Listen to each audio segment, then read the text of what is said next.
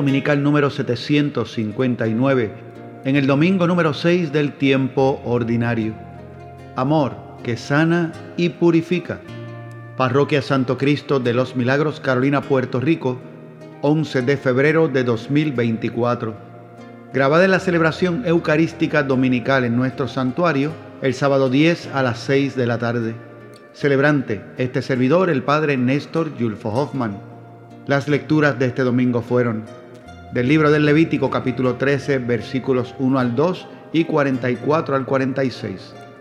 De la primera carta a los Corintios capítulo 10 versículo 31 al capítulo 11 versículo 1 y del Evangelio de San Marcos capítulo 1 versículos 40 al 45. Escuchemos con atención la homilía. Lectura del libro de Levítico. El Señor dijo a Moisés y Aarón, cuando alguno tenga una inflamación, una erupción o una mancha en la piel y se le produzca una llaga como la de lepra, será llevado ante el sacerdote Aarón o ante uno de sus hijos sacerdotes. Se trata de un leproso, es impuro.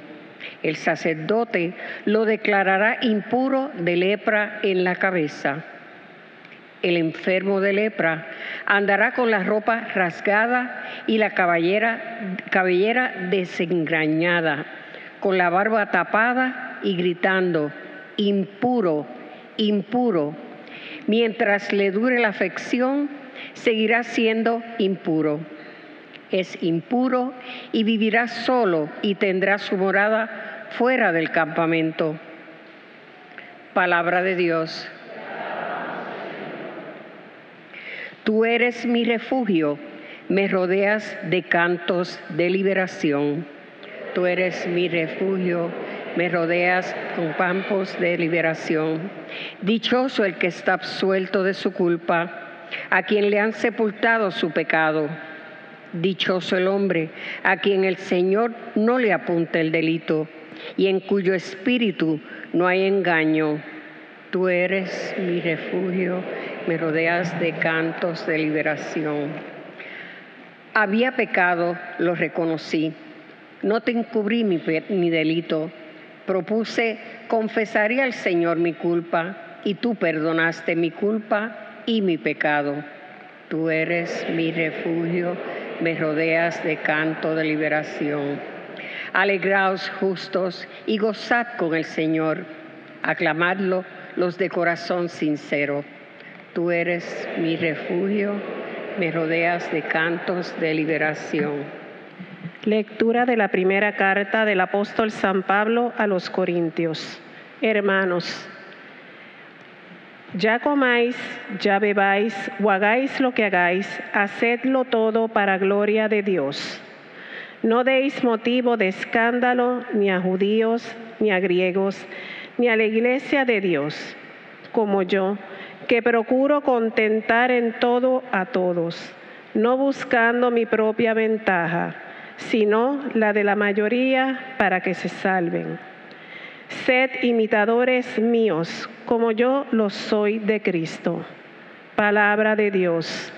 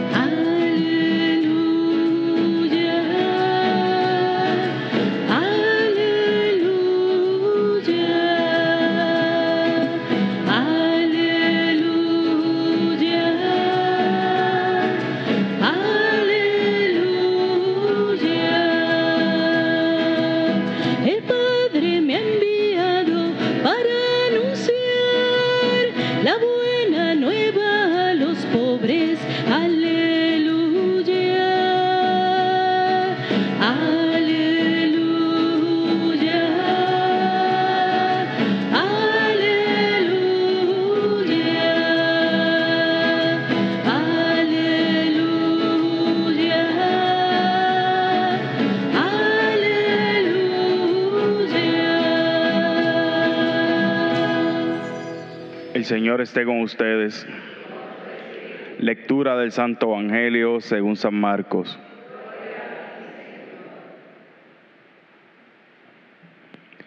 aquel tiempo, se acercó a Jesús un leproso, suplicándole de rodillas, si quieres, puedes limpiarme.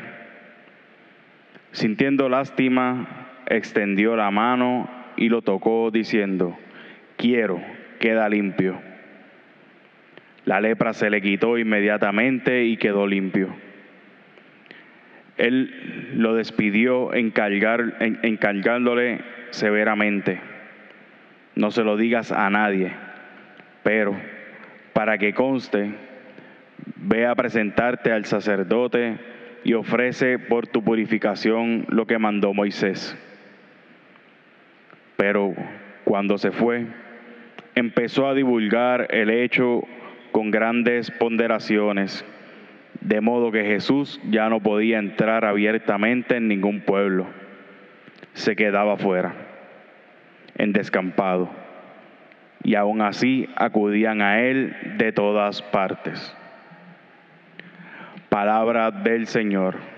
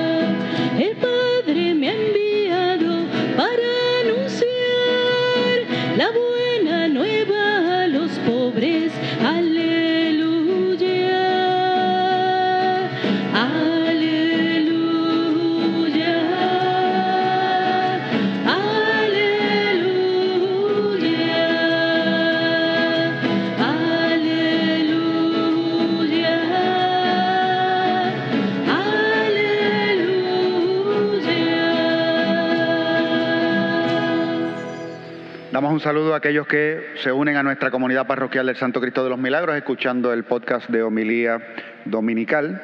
Esta celebración se graba en vivo desde nuestra comunidad y en esta ocasión será la edición número 659. Eh, Esa es la cantidad de homilías que tenemos en, en nuestro podcast. Cuando empecemos la cuaresma, primer domingo de cuaresma, va a ser la número 670.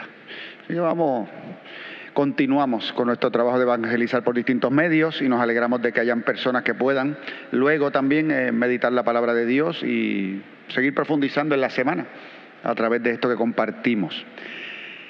Hemos escuchado de esta lectura, este encuentro de Jesús eh, con este hombre leproso y vamos a verlo de manera muy simple. Eh, porque creo que en nuestros tiempos por fin podemos entender un poco eh, qué significaba eh, la lepra como enfermedad en los tiempos de Jesús. Un mal que en, términos históricos, hasta muy poco, incluyendo en nuestra isla, era problemático. había lugares en Puerto Rico donde se separaban a personas que padecieran de la lepra. había que ponerlos fuera, eh, una enfermedad eh, incurable, terminal y eh, tremendamente contagiosa. Por lo tanto, tan pronto se detecta que alguien está enfermo, con una enfermedad que tiene esas características hay que aislarlo. Pero ¿por qué digo que sabemos nosotros ahora qué significa esto? Bueno, porque hace poco tiempo vivimos el COVID y usted lo que tiene que hacer es tratar de recordar, fíjense que el COVID es COVID-19 a nosotros nos fastidió la existencia en el 20. Así que aunque es 19, que es cuando empieza, eh, todo el proceso de, cierre y de lo que significaba y de la gran mortandad al mismo tiempo que era tan altamente contagioso, pues fue en el 2020. Estamos en el 2024. Y todavía alguien nos dice, a pesar de que tenemos vacunas, hay ya medicamentos, ya sabemos bregar con esto, que alguien nos diga que tiene COVID y a uno le entra el pánico. No te me pegues, de lejito. 2024. Ahora piense lo que pasaba en aquel entonces, en tiempos del cierre, y usted quería salir y salía, pero sabía que tenía que estar a seis pies de distancia de las personas. Peor aún que usted estuviese en algún lugar y usted de momento hiciera... Todo el mundo se le iba del lado. Eso era lo peor que usted podía hacer, toser en cualquier lugar. y precisamente por el temor ante una condición altamente contagiosa y al mismo tiempo mortal. Así que cuando nosotros vemos las prescripciones de la ley de Moisés, que se nos leyeron hoy en el Levítico, estamos hablando de miles de años antes de Jesús, se ve a alguien con esta condición, hay que separarlo de la comunidad y estas son las prescripciones que hay. Y todo lo que eh, pasaba, y todo lo que nos habla la Sagrada Escritura, era una especie de uniforme que tenía el leproso. El leproso se tenía que notar a leguas que era un leproso. Se tenía que notar. ¿Para qué? Para que nadie se le pegara. Y era deber del leproso, o sea, se le da esas instrucciones al leproso como un deber de caridad hacia los demás. Entonces no se trata de un rechazo al enfermo, se trata de una protección a la comunidad que el mismo que tiene la enfermedad tiene que reconocer porque él no quiere dañar a los demás. Lo mismo que pasaba cuando estamos en el COVID y alguien sabía que lo tenía, se aislaba y tenía que decirle a todo el mundo, tengo COVID. De hecho, las pocas personas que tal vez en su inconsciencia entonces tenían, se sentían mal, iban a la oficina y se lo pegaban a dos o tres, pues entonces esos trajeron para muchos consecuencias mortales. Yo conozco gente que murió debido a que un inconsciente fue a su trabajo sabiendo que se sentía mal y se debió haber quedado en su casa. Y ese se lo pegó a alguien cuya salud era vulnerable y que terminó enfrentando la muerte por una persona inconsciente. Y cuando uno buscaba hacia atrás, uno que era lo que pensaba, ¿por qué ese no se quedó en su casa? ¿Por qué no se aisló? No se aisló? ¿Por qué no se quedó aparte? Puro, puras directrices del libro del Levítico. Así que no es extraño, eh, no es malo lo que presentaba Moisés, no es falta de amor y de caridad. Incluso se hablaba de la posibilidad de que alguien fuera curado y había que certificarlo. Pues en aquellos entonces el sacerdote, gracias a Dios, yo no tenía aquí ningún laboratorio para estar metiéndole palitos por la nariz a nadie y ya ahora era en otro lugar que usted tenía que ir a que le certificaran que tenía o no tenía el COVID. Ya, y después tenía que esperar un par de semanas y volvía a trabajar. Se acabó el asunto. Igual, lo mismo. Con todo, hay que reconocer que eh, había una particularidad distinta a lo que nosotros vivimos eh, pues, con el COVID y con lo que era la lepra en los tiempos de Jesús. Y era la mentalidad, la unión que había en la mente de los israelitas de lo físico y lo espiritual. Por eso no se dice que el leproso es un enfermo, se dice que es un impuro. Y por eso también, si alguien tocaba a un leproso, entraba esa persona en impureza. Y la impureza es un término que tiene que ver con lo espiritual, con la relación con Dios. Porque Dios, eh, cuando miramos a Dios y sus características se describen con todas las características buenas en superlativo, es lo más grande que hay, ¿verdad? Es lo más hermoso, lo más bello, y si hablamos de pureza, pues es la pureza absoluta. Así que la impureza es, es algo contrario a Dios. Estar impuro eh, pues implica estar en pecado. Interesante que para los cristianos hoy en día hablar de impureza es hablar solo de una especie de pecado, mientras que en la Sagrada Escritura impureza es todo pecado, todo pecado porque la impureza está en el interior. De hecho, Jesús así lo comenta, habla de cómo lo que hace impuro al hombre va dentro de sí. Y da una lista completa de cosas que hacen impura a la persona. No lo que viene de fuera, sino lo que está dentro de sí. Teniendo esto en cuenta, eh, vemos entonces lo que sucede en el momento del encuentro. Llega un encuentro con Jesús que eh, en el Evangelio que, vamos leyendo, pues son importantes estos encuentros en los que las personas les reconocen. Tienen que encontrarse con Él y reconocer algo en Él. Le llaman maestro si quieres, puedes curarme. No es solamente encontrarme con alguien, es reconocer que ese con quien me encuentro tiene la capacidad de hacer algo por mí. Y que eso que tiene que hacer parte de su voluntad. Y Jesús entonces va a decir, quiero queda limpio. En medio de esto pasan dos cosas. Tanto el leproso, el acto que realiza de acercarse a Jesús es contrario a la ley, porque el leproso tenía que gritar leproso para que se apartaran de él, él no se podía acercar. Por lo tanto, acercarse a Jesús es un acto contrario a la ley. Imagínense, ya es impuro y ahora es impuro dos veces porque viene y se acerca y habla. No se podía acercar y se acercó. Por otra parte, Jesús realiza una acción a través de la cual viola la ley. Se acerca al leproso y le habla y le dice, quiero, queda limpio. Y en más de una ocasión los gestos de Jesús era tocar al enfermo, llegar a él. Y en ese momento, entienda, todavía está leproso. No es que lo tocó después, no es, cúrate, ok, ya estás curado, ahora te toco. No, es al leproso, lo toca, quiero, queda limpio. Y en ese momento queda limpio de la lepra. La sanación, por lo tanto, es una gracia y es un don. Llega como un regalo. Por eso Jesús tiene que decir claramente, quiero. Así que se nota, denota el Evangelio que la fuerza y el poder de la curación y de la sanación brota de Jesús. Es Él el que quiere y es lo que es reconocido por el leproso. Quiero, queda limpio y queda sanado de la lepra.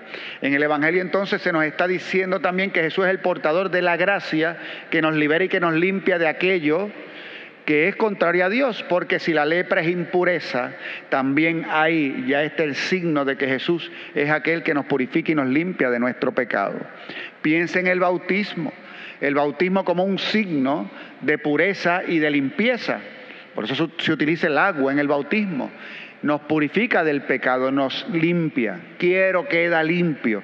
Así que el, momento en que nosotros escuchamos eso, todos nosotros, por primera vez en nuestra existencia, aunque no lo entendamos, es precisamente en el momento del bautismo. Y finalmente viene la instrucción de Jesús, muy propia del Evangelio de San Marcos, conocida como el secreto mesiánico. Vete, preséntate al sacerdote, haz lo que tienes que hacer y por favor, no, quédate calladito, calladito te ves más bonito. No lo riegues, no lo digas. Y como en tantas otras ocasiones en el Evangelio vemos que se iban y entonces nos dice, y entonces decían con grandes ponderaciones, no es que no, es que no le hacían caso a Jesús, es que lo comunicaban. Ayer eh, se leía eh, un texto en la misa eh, de la curación de un sordo mudo. Y también, imagínense usted, este hombre que tenía dificultad para hablar, que no escuchaba bien, Jesús lo cura y ahora puede hablar. Y la primera instrucción que Jesús le dice, no lo diga. Pues usted sabe cuánto caso le hizo el sordomudo a Jesús salió con grandes ponderaciones a hablar de aquello que había transformado su vida.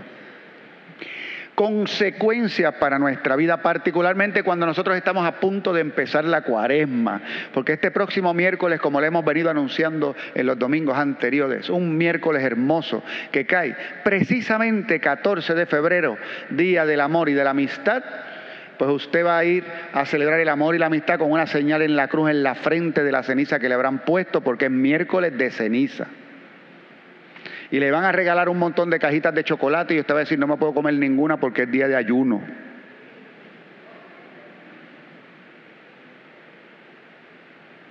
Y de abstinencia. Así que no se puede comer carne, en términos generales, después explicaremos un poquito mejor, es más profundo que eso, ¿verdad? Y es día de comenzar a ofrecer algo en especial al Señor eh, pensando en nuestra propia conversión. Porque la va, nos va a invitar a mirar a nuestro interior. Y entonces reconocer cada uno de nosotros nuestras impurezas. Lo hacemos en cada Eucaristía, esto no es extraño, somos pecadores y lo sabemos pero hay que ponerle nombre. a aquellas cosas que están en nuestra vida eh, que requieren ser sanadas y purificadas. Tenemos que ver qué es lo que tenemos que hacer nosotros como lo hizo ese hombre que caminó hacia Jesús y asumió el riesgo del encuentro con Jesús. Hay muchos que no quieren asumir el riesgo del encuentro con Jesús. Entonces, ¿Hay riesgo? Sí, hay riesgo. el riesgo de un cambio de vida, de una conversión personal, de una transformación interior. Y al uno estar cómodo donde se encuentra, aunque allí donde me encuentre eso me esté trayendo eh, amargura, dolor, sufrimiento, tristeza, aunque esté apartado de la gracia y esté apartado de Dios, prefiero quedarme en, esa zona porque no, no hay que trabajar. Encontrarse con Jesucristo sí también conlleva un riesgo. Y aquel leproso asumió el riesgo y por eso obró contrario a la ley. Y te darás cuenta que Jesús hace rato asumió el riesgo en el amor de encontrarse contigo, como lo hizo con el leproso.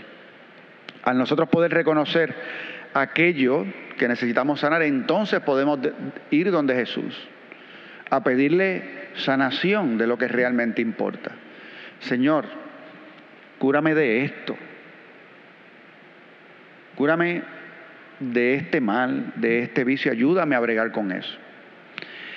A veces Jesús puede realizar el milagro de que algo que nos atormenta desaparezca. La verdad es que la mayoría de las veces nos va a poner a trabajar duro en esas cosas. Y va a caminar junto a nosotros. Y por eso tenemos tiempos como la cuaresma, que nos ponen a caminar pensando en conversión personal. Todo aquel que ha tenido que trabajar con una enfermedad crónica o que ha pasado por, por una crisis de salud seria, sabe que los procesos de recuperación son lentos, tardan. Y hay momentos en que usted mira y dice, yo creo que yo de esta no salgo. Y sin embargo, si usted permite, sigue las recomendaciones, sigue las instrucciones, escucha aquello que le dicen y va cumpliendo con aquello que le piden, usted va viendo cómo mientras van pasando los días su salud es mayor y es mayor y es mayor. Hasta que un día usted de momento mira la crisis de salud y le parece que es cosa del pasado. Pues resulta que en nuestra vida de la gracia es igual. Llegamos donde Jesús y le decimos, si quieres, puedes sanarme. Y Jesús va a decirte, quiero. Tal vez distinto a como le dijo al leproso, queda limpio, a nosotros nos dice, quiero, empieza, empieza a caminar. Y ciertamente la pureza que llega de su gracia y del perdón de los pecados, ese es total.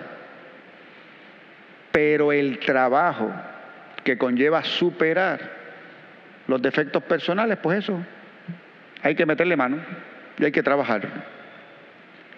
Con todo, el centro de todo esto no es ni siquiera nuestro trabajo y nuestra lucha, sino el amor de Jesús, que es el que nos lleva a la victoria total, nos lleva a la experiencia de la paz en medio de la lucha a comprender la compañía de Dios aun cuando pasamos el dolor de la enfermedad. Es el, es el que reconocemos siempre a nuestro lado. La victoria es del amor de Jesús. esa es su victoria siempre. En estos días yo he podido ver precisamente esa victoria de Jesús de distintas maneras. Una de ellas, hoy, eh, visitando mencionaron en las intenciones de la misa eh, una acción de gracias por una persona de nuestra comunidad parroquial que mañana vendrá a misa porque no viene a esta misa, viene los domingos a las 11 de la mañana, que es Guillermina. Guillermina es ministro extraordinario de la comunión de nuestra comunidad. Repito, oiga bien, Guillermina es, no lo estoy diciendo en pasado, lo estoy diciendo en presente. Guillermina es una ministro activa de la comunión en nuestra comunidad parroquial. Hoy, hoy estaba en su casa en la fiesta de cumpleaños y estaba cumpliendo 100 años. Hoy fue el cumpleaños número 100 de Guillermina. Sí le, sí, le pueden aplaudir para que lo escuche después que le aplaudieron. Pero no es que estaba cumpliendo 100 años. Es que cuando yo llegué a la casa me encontré con sus dos hermanas que están igual que ellas de, de, conversadoras. La única diferencia es que la única que no tenía canas era Guillermina.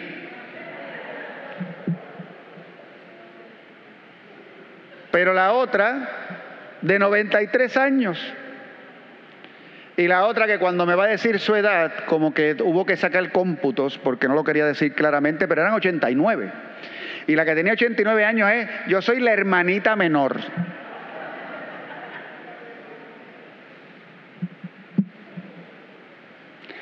Entre las tres había casi 300 años. Casi. Y nos tomamos una foto, yo con las tres, o las tres conmigo, y yo me metí en la foto para completar los 300 años. Ese era el punto, para cuadrar y pasar. Así que hicimos como 350 años en aquella foto, más o menos. ¿Qué cosa más extraordinaria usted ver la acción de la gracia que guía a una persona en fidelidad a la fe?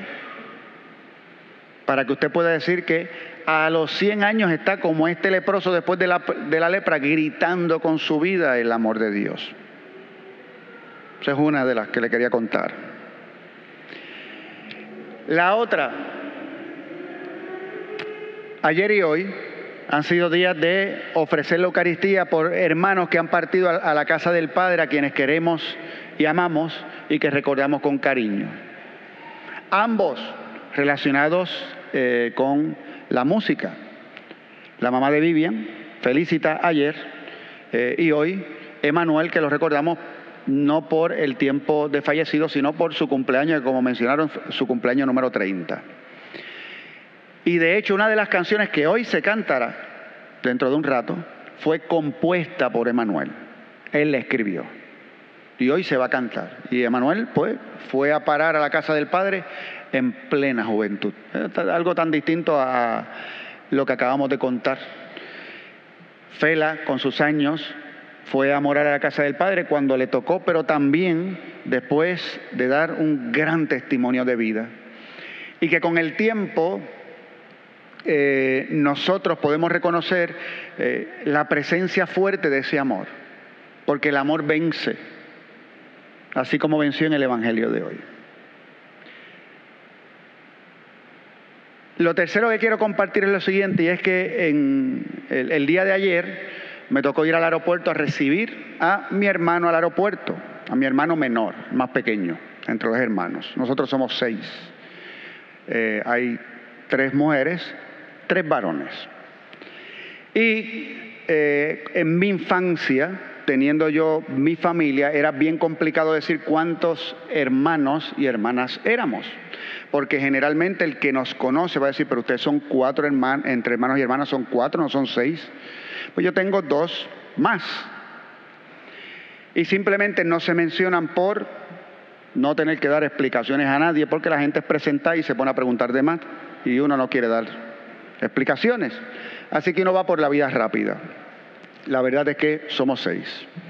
Mi hermano menor cumplió recientemente 50 años.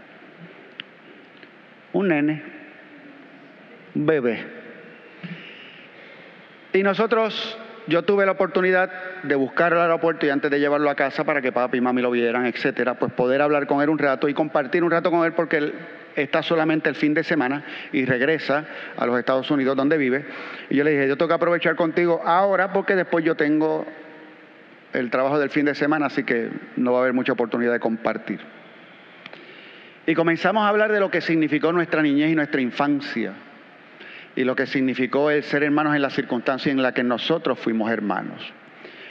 Eh, no fueron circunstancias simpáticas, eran circunstancias de lepra, de dificultad, de distanciamiento, de fallas eh, muy fuertes que se estaban dando en la vida de un hogar. Pero ahí estaban esos dos hermanos. Y en nuestra infancia los pudimos conocer Y en esa vida de familia se tuvieron que superar unas crisis terribles, terribles, que causaron mucho dolor, particularmente a mi mamá. Y ahí estaba esa realidad. Y con todo, ayer yo estaba con mi hermano, hablando del cariño y del amor que nos tenemos. Y él viene a ver a mi papá y a mi mamá. Y entiendan que cuando viene a ver a mi mamá, la viene a ver con el cariño con el que se ve a una madre, aunque él tiene la suya.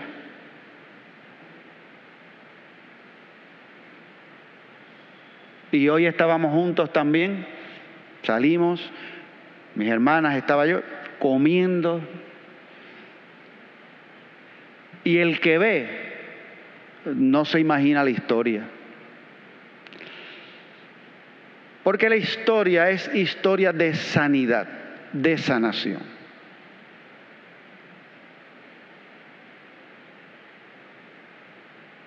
Es un reto. Por eso es que hay que ser valiente, querer encontrarse con Jesús y permitirle sanar. Porque nos hace superar lo que pensamos que no se puede superar. Nos hace caminar y ser más grandes porque tenemos que ser más grandes en el amor, por lo que hace Jesús. Y yo le decía a mi hermano ayer, antes, yo, pues para no dar explicaciones, pues decía, pues somos cuatro. Ahora me preguntan, como ya estoy viejo, no me importa, digo, somos seis. Y esto fue lo que pasó. Ella está. Y nos queremos con locura. Y nos amamos profundamente. Y estamos pendientes unos de otros. Y hemos visto los frutos del amor en la vida después de, después que nos dejamos sanar por Jesucristo. Mi papá en su vida pudo ir a cursillo de cristiandad, pudo transformar su vida, fue un hombre que venía a misa diaria en San Andrés, en la comunidad de San Andrés y en Santo Cristo de los Milagros, hasta que pudo. Y hoy, mientras estábamos allí comiendo, papi en su silla de ruedas, mami en su silla de ruedas, papi está probando un poquito de mantecado que le gustó, del que le dieron, y cogió una cucharita y se la pasó a mami del mantecado de él, y mami cogió la cucharita y se la comió.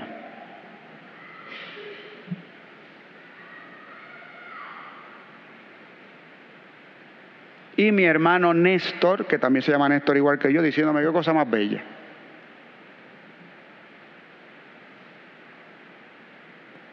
El Señor Jesús es el que sana. Y eso es verdad. Y nosotros tenemos que tener la valentía de querer acercarnos a Él para decirle, si quieres, puedes sanarme. Y desear esa sanación, aunque esa sanación nos rete desearla, quererla y aceptarla. Y una vez Él sane nuestro corazón, pues hacer también lo que hizo el leproso. Compartámoslo con los demás. Porque el mundo necesita escuchar que hay un Dios de misericordia, de amor y de presencia que ama y que sigue sanando corazones. Amén. Terminamos nuestra reflexión de hoy recordándoles que pueden encontrarnos tanto en nuestra página de internet www.pscmpr.org como en nuestra página de Facebook para compartir con nosotros nuestra celebración en vivo de cada domingo a las 9 de la mañana. Que el Señor les bendiga y será hasta la próxima ocasión.